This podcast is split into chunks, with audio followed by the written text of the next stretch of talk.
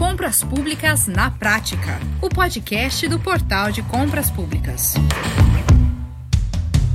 Olha aí, Compras Públicas na Prática já começando. O podcast que te deixa atualizado em relação às práticas e novidades do universo das compras governamentais. Eu sou Max Gonçalves e hoje eu te convido a debater possíveis impactos da nova Lei de Licitações, a 14.133 de 2021, sobre o decreto do pregão eletrônico o decreto 10.024 de 2019. Olha, você quer ficar seguro sobre o melhor caminho a seguir? Vem comigo, porque já está na ponta da linha com a gente a doutora Valéria Cordeiro, que é pregoeira, especialista em licitações e contratos e é presidente da Comissão Permanente de Licitações do Tribunal Regional Eleitoral do Rio de Janeiro. Também conosco, você já sabe, está conectado também Leonardo Ladeira, o CEO do Portal de Compras Públicas. Leonardo, sempre um prazer ter você aqui com a gente, né? O portal está muito conectado com esse tema, exatamente para oferecer uma trilha segura para os seus parceiros na realização de compras públicas, não é? é Leonardo, de onde vem essa confusão em relação a conflitos entre a nova lei de licitações e o decreto do pregão eletrônico, hein? Max, é normal uma confusão como essa nesse momento de transição de legislação. O Decreto-Lei 10.024, ele se aplica para a legislação anterior, a 8666, 10.520, 5.540 e as outras legislações que estavam em vigor antes da Lei 1433. O que, que acontece? Essa regulamentação do pregão eletrônico, que ocorreu com a 10.024, precisa ser refeita para que alguém consiga fazer dentro da esfera do governo federal, porque nas esferas estaduais e municipais, na esfera, você já pode criar regulamentações próprias. Mas o governo federal ainda não regulamentou o pregão eletrônico é, sob a ótica da nova lei. Consequentemente, as pessoas ficam em dúvida de como é que aplica, está valendo, não está valendo. É, você não pode aplicar 10.024 é, usando como referência a 1433, porque ela não se aplica para a nova lei. E isso gera um certo desconforto. Ah, quer dizer que ela está revogada? Não, ela não está revogada. Ela ainda tem vigência, porque a legislação anterior ainda está é, em vigência até 31 de março de 2023. Consequentemente, é, você não precisa preocupar em não usar a 10.024 ou usar a 10.024 com a nova lei. Você não deve fazer isso, na verdade. Pois é, e, e, se aqui nós tratamos de compras públicas na prática, eu já cumprimento a doutora Valéria e pergunto: o, o, o, novo decreto do pregão, do pregão eletrônico, doutora Valéria, entrou em vigor há dois anos, não é? Muitos municípios nem conseguiram se adaptar a essa legislação e agora a nova lei de licitações acaba de chegar, trazendo mais mudanças ainda nessa área, não é? é o que a lei 14.133 muda no uso é, do pregão eletrônico? Quais são as principais alterações? O, e pergunto também, o decreto continua em vigor, não é isso? Bom, é, inicialmente, eu é, saliento que o decreto 2024 está em pleno vigor. Tá? A nova lei, eu, eu saliento como mais importante aí a não utilização concomitante né, da Lei 10.520 com a Lei 14.133, que vai revogar a 10.520 a partir de 1 de abril de 2023, tanto, tanto quanto a Lei 8.666 e o RDC, né, a 12462, que é o RDC. Então, efetivamente, é importante salientar que essa nova lei, ela trouxe a 14133 de 2021, eu gosto demais, eu, é, apesar de alguns do, dos doutrinadores, muitos entenderem como muito conceitual, muito extensa, eu vejo que ela trouxe bastante regras que já são utilizadas, né, normativos, como o próprio pregão, a figura do pregoeiro que acabou entrando no final, né, no nosso último gongo lá apareceu a figura do pregoeiro, que eu, achei bastante é, pertinente, porque tem a figura do pregão, né, que, que vai permanecer. É, o SRP, o Sistema de Registro de Preço, também vai continuar. Então, eles trouxeram ressalvas nesses normativos, é, veio com nova roupagem, né, é, os regulamentos aplicáveis, eles permaneceram, é, tanto a Lei Complementar 123, com algumas mudanças que vieram é, com jurisprudência do próprio Tribunal de Contas da União, pontuando aí situações que vêm melhorar ainda mais a nossa vida enquanto pregoeiros, enquanto é, operadores do direito, né, e, e trazendo aí essas, essa, essas mudanças novas com a, com a 14133. Então, é, a primeira pergunta, quais as principais alterações, é, eu pontuo aí como muito importante a figura do pregoeiro, da equipe de apoio, da, do agente de contratação, que eu vou fazer uma correlação entre o que nós temos no 10.024 e na 14133 2021. Perfeito. A figura do pregoeiro, é, na 10.024, ele é, é solidário, é, é, aliás, é, ele não é solidário, ele, ele é individual, ele, ele, não responde solidariamente. Já a figura da comissão de licitação é solidária. O agente de contratação e a figura do pregoeiro veio como responsabilidade individual. Só que na 10.520 e no 10.024, o pregoeiro responde só. A equipe de apoio ele, ela é simplesmente auxiliar, né? diferentemente da equipe técnica, que responde solidariamente, porque tem, tem caráter decisório. Já nessa nova legislação, 1433, se o pregoeiro ou agente de contratação for é, auxiliado por uma equipe de apoio que possa induzir ele ao erro, ela responde também né, é, junto com o pregoeiro. O segundo ponto relevante, que eu pontuo assim, como fato novo, né, é a preocupação dos estados e municípios, está tá nessa, nessa penumbra né, de é, se a norma geral, se a norma específica, se os, os estados e municípios podem criar seus próprios regulamentos ou não. Eu me alio àqueles que entendem que sim, que a norma específica, devido às suas peculiaridades, e pode, poderiam sim criar seus próprios regulamentos, mas é, como não houve a vacatio legis, que é o tempo da lei, ficar ali o pessoal estudando, ela é de aplicação imediata, muitos querem aplicar logo. Então, já existem municípios que já estão criando seus próprios decretos, né, seus próprios regulamentos. Existe a permissão legal, infralegal do próprio Estado e município criarem seus próprios regulamentos. Isso está sendo questionado perante a norma nacional e aí terem que aguardarem aí ou não, tá? essa, essa dificuldade de aguardarem ou não os, o governo federal criar o, o regulamento e os estados e municípios poderem aplicar.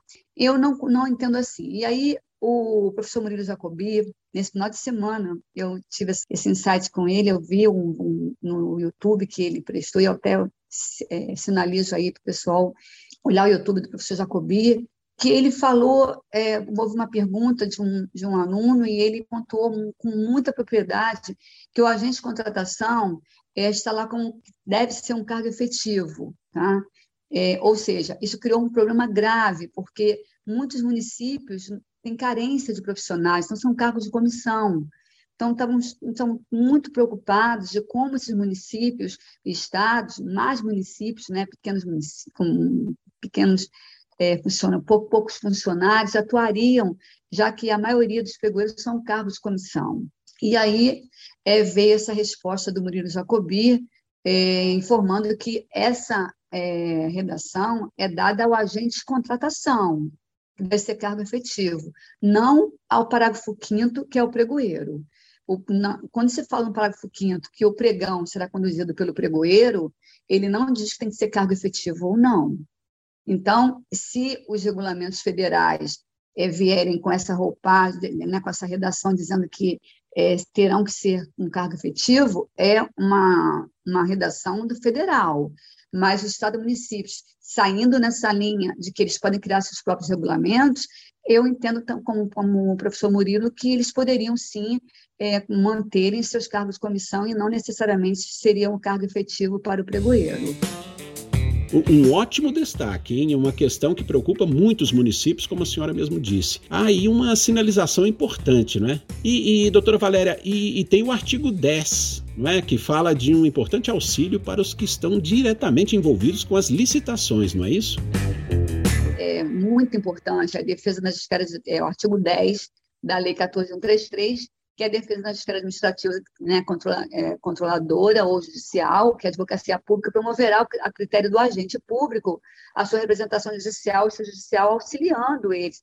Aqueles que atuam diretamente com licitações, contratações públicas, podem receber auxílio da advocacia pública, caso venha a ser questionado judicialmente, e isso aí é um ganho muito grande, porque muitos pregoeiros ficam realmente é, órfãos né, no momento desse. Uhum. E, e o que mais a senhora destaca da 14.133? O artigo 17 parágrafo primeiro, é, houve a possibilidade de você antecipar a fase de habilitação devidamente fundamentada e, ao invés de abrir primeiro a proposta e depois a habilitação só do primeiro colocado, não, você vai fazer a primeira habilitação, você pode inverter as fases devidamente fundamentado. Então, isso foi uma permissão legal no artigo 17, parágrafo primeiro, que não pode ser feito no decreto 1024, né?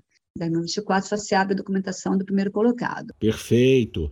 Agora, doutora Valéria, e sobre impugnação? É verdade que nós temos mudanças nos prazos? Mais uma é, observação que eu entendo assim, muito pertinente é o artigo 64 da Lei 14133, que são as impugnações e esclarecimentos. Tá? Que, é, solicitar o esclarecimento, impugnar o edital até três dias úteis antes da data de abertura do certame. A resposta do, do agente de contratação, se for né, uma licitação é, por concorrência ou se for pregão, será em três dias, limitado ao último dia anterior à data de abertura do certame. Então, ou seja, é, três dias, e sempre lembrando que são três dias úteis, né? Então, isso aí, como prazo, os prazos são muito curtos, tem que, tem que ter muita agilidade né, na fase interna, internamente com os órgãos, para que a gente possa dar celeridade ao certame. No 10.024, é, estão é, a redação do artigo 23 e 24, o esclarecimento é até três dias anteriores à data fixada para abertura, tá? na forma do edital. E a resposta, dois dias. Tanto a resposta do esclarecimento quanto, quanto da impugnação são dois dias. É, e precisa ficar muito claro que é, lá no, no decreto 5450 era 24 horas. Falava 24 horas, ele não dizia é, de, de, de quê? 24 horas de quê? Da data da apresentação da impugnação, da data da sessão pública. E o decreto 10.024 veio informando que são dois dias para a resposta, contados da data do recebimento da impugnação ou do pedido de esclarecimento. Então, já deu um norte. Né? Já na 14133 são três dias úteis. Tá? Perfeito. Então, a diferença está tá nessa questão aí que para mim é fundamental quando for mudar né, de, de normativo ter esses cuidadinhos. Isso, e a senhora falava também de novidades na negociação de preços, não é? O artigo 61, parágrafo 1 a negociação. Na nova lei, tá, não vem a palavra deverá, vem a palavra poderá. Já no artigo 10.024, no artigo 38 de 10.024, veio, deverá enviar contraproposta. Então, nós, enquanto pregoeiros, ficamos muito é, assim inseguros, porque durante a sessão pública eles estão caindo muito preço e nós ficamos até preocupados, é, é, chamando atenção para a responsabilidade na, na, na, redução do preço, de depois não tornar o preço inexequível, mas é, a gente precisa realmente ficar ter a cautela que se nós estamos é, chamando atenção no momento da sessão pública, para que eles tenham, sejam responsáveis os preços que estão cotando, né? Depois tem que fazer uma contraproposta para pedir para reduzir mais ainda. Então, é, é, muito preocupante isso. Então, eu vi, eu vi que a nova lei, ela veio com a palavra poderá, exatamente para dar ao pregoeiro a liberdade de ele conduzir a sessão é, com a responsabilidade e, obviamente, que ele de certo que vai, vai ter a orientação, ele mesmo vai tentar buscar uma negociação melhor para a administração, para o serviço público, mas ele vai estar atento, estar bem é, focado na questão durante a sessão pública, de empresas que vão baixando o valor, baixando o valor, que é o chamado do coelho, né, na, no acordo 793-2011 plenário, é, e o 754-2015 plenário, vem a figura do coelho, que é aquela empresa que vai baixando, baixando, baixando, baixando o valor e depois some de certame. Então, como é que você vai tentar depois negociar com uma empresa que está baixando demais o valor, com uma espécie de conluio, né, com uma segunda colocada? Então, é, essa diferença aí que veio foi isso. No decreto 10.024, artigo 38, está a palavra deverá. E no artigo 61 da nova lei está poderá é, negociar. Ótimo, bem claro. E há uma questão ali em relação a vícios insanáveis. De que, que se trata essa questão, hein, doutora Valéria? O artigo 71, parágrafo 1 né, que é o mesmo artigo, fala também sobre a situação de nulidade do procedimento por vícios insanáveis, que podem ser já por ação de responsabilidade de quem der causa. Isso não tem na, nem na Lei 866 e nem no decreto 10.024. É, as situações de nulidade por vícios insanáveis, é, normalmente, algumas administrações, algumas autoridades competentes, eles criam é, um processo administrativo disciplinar quando vê uma, uma negligência, imperícia, um erro grosseiro, né? uma situação que, que hoje nós podemos falar sobre a LINDB, que é a Lei Introdutória do Direito Brasileiro, né? e a gente vê ali a preocupação de o, o agente ser o responsável, ele é responsável pelo ato dele.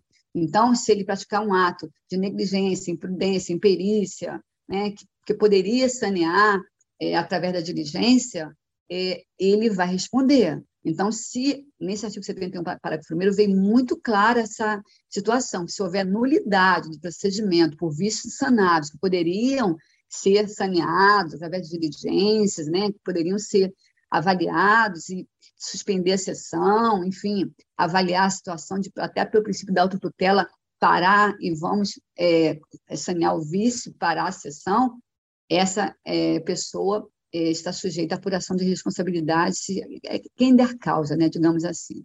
E como fica é, o uso do decreto 10.024 enquanto as duas leis de licitação estão em vigor, a anterior, 8666, e a 14133, que somente será obrigatória daqui a dois anos, né? É, prazo que pode também chegar até a seis anos para municípios com menos de 20 mil habitantes, certo? É, o decreto 1024 2019, tá, em seu artigo 1 parágrafo 4 dispõe acerca da obrigatoriedade do pregão eletrônico nos entes da União, ponto. Então, é, autarquias, né, fundações da União estão obrigados a usar o pregão eletrônico. Tem que ter uma cautela maior aí para o parágrafo terceiro, que os entes federativos que recebem recursos da União, ou seja, estados, municípios, que normalmente recebem verbas de educação, de saúde, né, é, entre, outras, decorrentes de transferências voluntárias, como convênios, contratos, repasses, em que seja utilizar, eles têm que utilizar a modalidade pregão na forma eletrônica, ou a dispensa eletrônica, que inclusive já saiu uma instrução normativa para o governo federal, e vai ser obrigatória a modalidade pregão eletrônico, tá? quando, quando eles receberem transferência voluntária da União. Eu lembro, contudo, que o disposto no parágrafo 4 admite também a realização do pregão presencial por esses entes federados, com as devidas justificativas, quando for comprovada a viabilidade técnica, né? ou a desvantagem para a realização da forma eletrônica. Né? Eu penso que, é, uma vez aplicando, eles não são obrigados a aplicar a 14133, vamos deixar bem claro isso. Durante esses seis anos, eles vão aí se adaptar exatamente pela carência, né? Carência de pessoal. Mais uma vez, eles tendo decreto, é, recebendo verbas da União, hoje já existe né, é, o decreto 5504, que foi revogado pelo 10.024, o 10.024 obriga, ou seja, o decreto 10.024 hoje obriga quem recebe transferência voluntária da União a usar o pregão eletrônico ou, no mínimo, presencial muito importante. O artigo 5 parágrafo 2 tá, do decreto 10.024, ela cria a hipótese da utilização de sistemas próprios ou outros sistemas disponíveis no mercado, como o portal de compras públicas, por exemplo, né, desde que estejam integrados à plataforma de operacionalização das modalidades de transferências voluntárias. Ou seja, se nós estamos falando que, mesmo que eles não apliquem 14.133, eles continuam obrigados a aplicar se receberem verba da União a né, que são essas transferências voluntárias, o decreto 10.024. Aplicando o decreto 10.024, eles são obrigados a usar o pregão eletrônico, salvo, devidamente fundamentado, usar o presencial.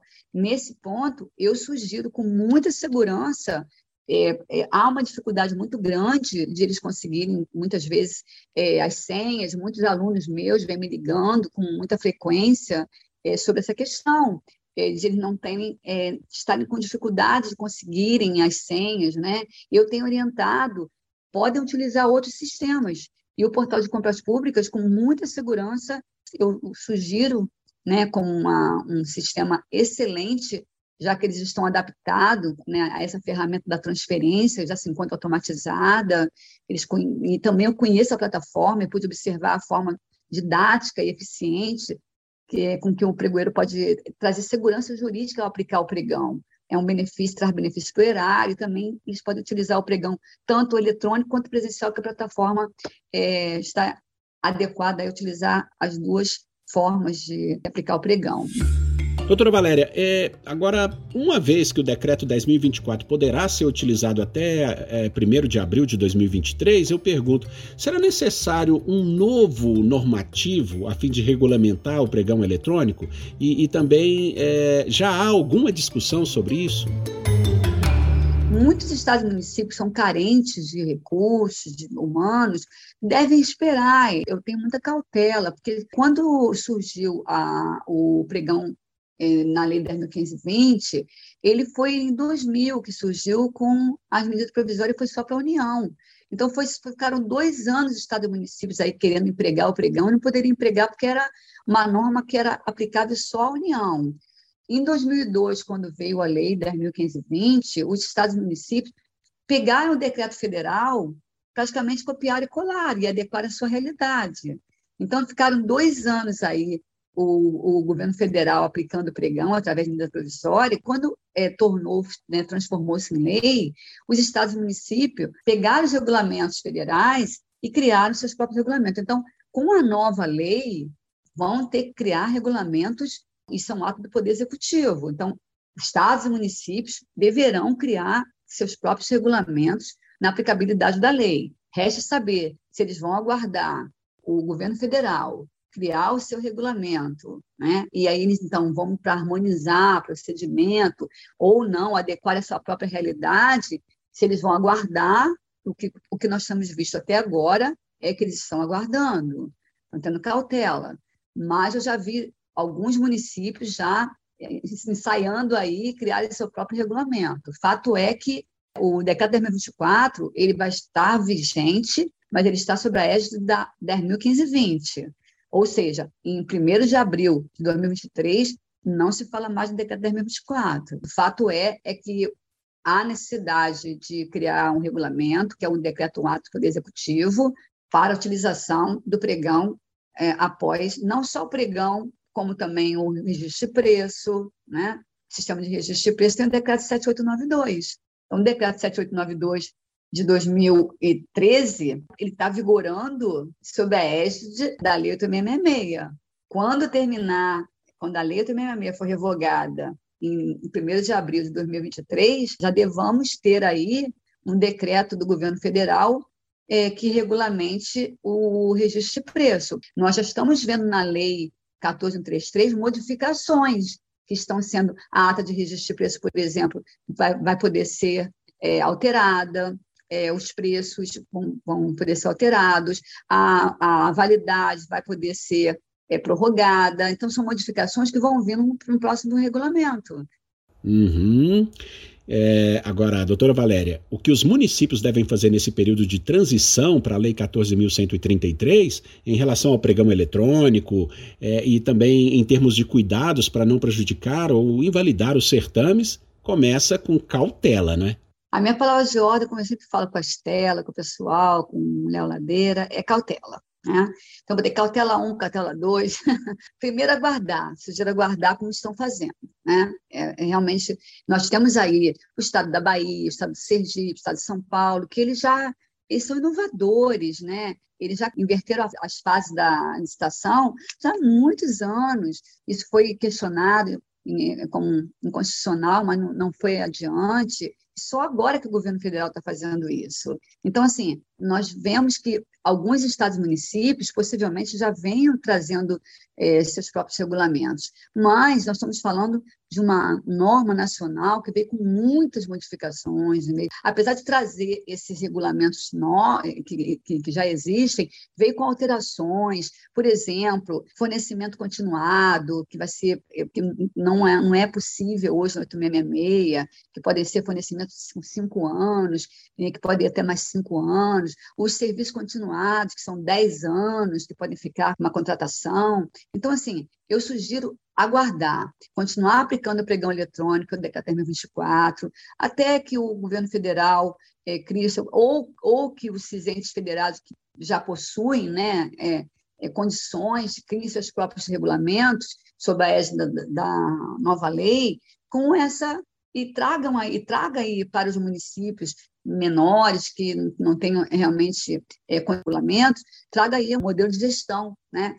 E, especialmente quando se tratar de utilização de recursos da União, por transferência voluntária de valores, eu, é, é, que eu, eu, que eu sugiro que continue aplicando 10.024, tá? porque na nova legislação vai precisar de regulamento. A cautela 2 é não adotar os normativos concomitantemente. Tá? Uma vez aplicada a lei nova, há que se respeitar os ditames legais de todo o normativo, sob pena de nulidade dos atos. É importante salientar que, após o advento da nova lei, é como nós falamos, novos regulamentos, não só do pregão eletrônico, mas do SRP e outros serão necessários. É, seja pelo governo federal, seja pelos entes federados, a questão se situa na discussão doutrinária, se, quanto à competência legislativa para o exercício de sua função regulamentadora de Estado e município poderem é, criar seus próprios regulamentos. Essa é a discussão que hoje está em voga né, é, tanto a doutrina em si, né, divergem. Alguns entendem que tem que aguardar, outros entendem que podem, que os estados e municípios teriam sim a competência legislativa para criar seus, seus regulamentos, que é, que é onde eu acompanho. Então, de qualquer maneira, tem que ter cuidado que tem que ter novos regulamentos. Ponto. Importante também salientar que o artigo 87 é esse que dispõe que os estados e municípios poderão aplicar os regulamentos editados pela União na execução da lei, ou seja, se eles não tiverem pessoas, é, recursos humanos, condições é, de criar esses regulamentos, eles aguardam o governo federal e fazem como fizeram com o pregão, copiaram e fizeram adequação. Né? Com isso, eu, eu penso né, que assim já temos conhecimento que, que os entes estão. Eu, eu tenho conhecimento de pelo menos três ou quatro estados que já estão criando seus próprios regulamentos. E você vai aguardar o governo federal para harmonizar procedimentos, é uma escolha, né? mas admitamos que há defesa para criar seus regulamentos específicos e se adequa às, sua, suas peculiaridades. Perfeito. Agora, Leonardo, é, depois desse papo aqui com a doutora Valéria, fica, fica a sensação de que muito ainda será discutido ao longo dos próximos anos sobre a Lei 14.133, não é? Tudo ainda parece estar meio que em, em, em ebulição nesse momento, né? O único ponto que eu tenho para dizer é que essa lei é muito abrangente. Então, e ela é muito complexa. Você não vai é, sedimentar o conhecimento dessa lei, as práticas dessa lei, de um minuto para o outro. Tem todo, tem todo um conjunto de, de avaliações, de acórdons que ainda vai nascer, que ainda não surgiram. Né? Isso vai surgir exatamente do uso e da evolução desse uso ao, longo do tempo. O portal participa dessas conversas, o portal está preocupado em levar isso através dos seus eventos para o nosso público, seja ele comprador quanto, quanto fornecedor, porque isso também impacta a vida do fornecedor, e, e a gente sabe que isso é um processo fluido. Então, a gente está buscando ferramentas cada vez mais eficientes de levar esse conhecimento para o nosso usuário na ponta porque é, você não vai fechar essa questão de um minuto para o outro. A gente vai passar os próximos anos falando de pontos da nova lei e vai passar os próximos anos também tendo que lidar com uma eventual mudança de entendimento que pode vir a acontecer. Foi feita uma regulamentação e um acórdão do, do, do, Tribunal de Contas diz uma coisa diferente. Essas coisas vão acontecer e vão se sedimentar aos pouquinhos. Muito bem. Olha, eu quero agradecer muito, doutora Valéria Cordeiro, Leonardo Ladeira. É, muito obrigado pela gentileza de mais esse papo sobre compras públicas na prática. Sim, agradeço muito essa oportunidade de poder estar aqui dando a minha contribuição e alertando a todos que se capacitem, estudem, é, porque a, o que vem de, de muito importante aí é a responsabilização dos agentes e o nosso cuidado enquanto professor é de chamar atenção para esses pontos. E eu agradeço aí a oportunidade. Exatamente. E sempre com o apoio de profissionais do mercado, renomados profissionais do mercado, como é o caso da doutora Valéria, né, que está sempre dando aula. É impressionante o que essa mulher fala, gente. Eu adoro ouvir e já aprendi muito com ela, quero continuar aprendendo. Com certeza, Leonardo. Olha aí, você que esteve aqui conosco, muito obrigado pela atenção. A nossa missão, você sabe, é compartilhar conhecimento para que você tome as melhores decisões sobre compras governamentais. E se ficou alguma dúvida, entre em contato conosco. 3003 5455. Eu hoje fico por aqui. Um forte abraço e até a próxima. Você ouviu Compras Públicas na Prática, o podcast do Portal de Compras Públicas.